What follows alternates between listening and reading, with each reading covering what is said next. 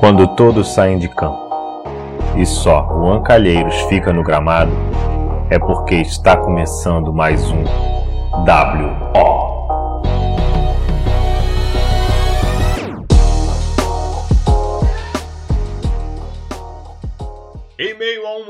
Delicado e que todos torçamos que acabe logo, eu, Juan Calheiros, dou início ao WO desta semana, desejando o que todos nós queremos neste momento. Parem de brigar, Anitta e Léo Dias, pelo amor de Deus! Chega! Chega! E é em busca da paz que vamos ao. Se abriu, chuta! Na abertura do programa farei perguntas, onde as respostas são trocadilhos futebolísticos, e a resposta será revelada no final deste episódio. A charada de hoje é: Que jogador sempre toma um belo tombo às seis da manhã?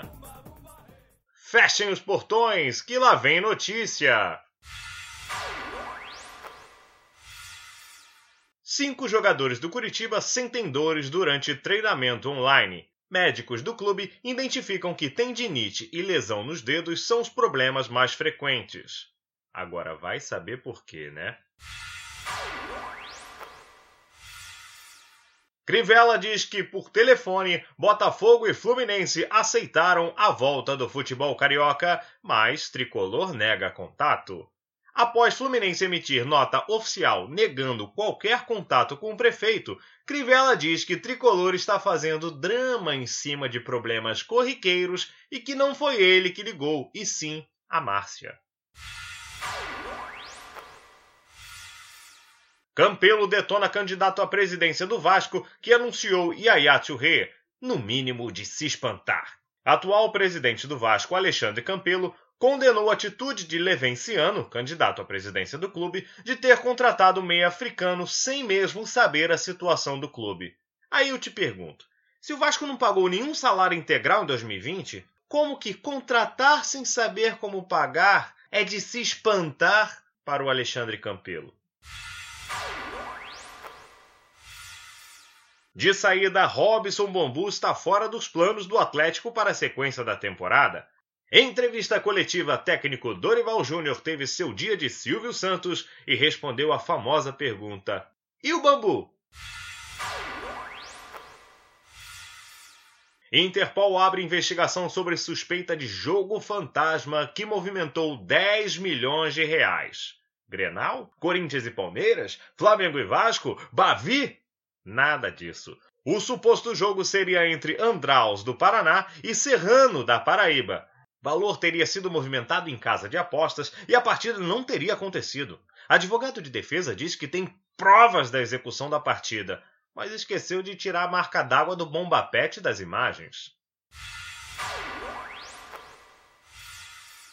Atlético incluiu o atacante Walter no elenco, mas não revela o número da camisa.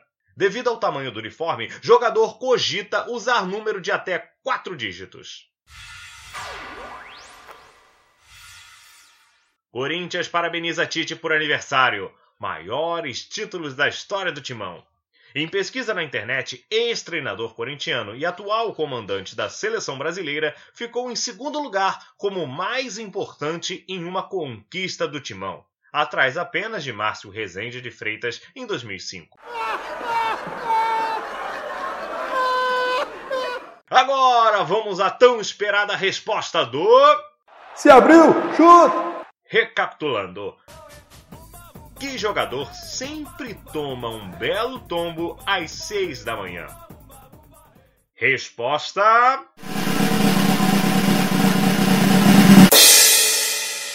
Cai cedo.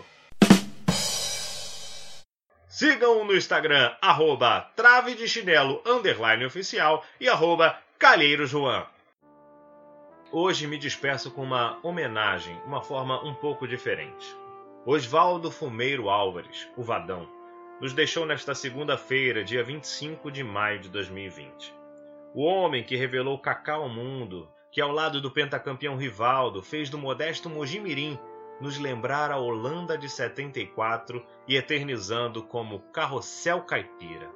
O homem que contribuiu para a projeção da seleção e do futebol feminino no país Um treinador capaz de ser amado por torcidas rivais, como a do Guarani e a Ponte Preta, e independente de resultados positivos ou negativos, Vadão deixa saudades não só para os torcedores e atletas dos clubes que treinou, como São Paulo, Corinthians, Atlético Paranaense, Bahia, Vitória, São Caetano, Criciúma e tantos outros. Mas também para falta a todos os amantes do futebol. E é com esta perda que eu, Juan Calheiros, lamento o fato de não termos uma das boas pessoas do futebol para subir mais aos gramados e termos que sofrer um verdadeiro WO da vida. Descanse em paz, Vadão.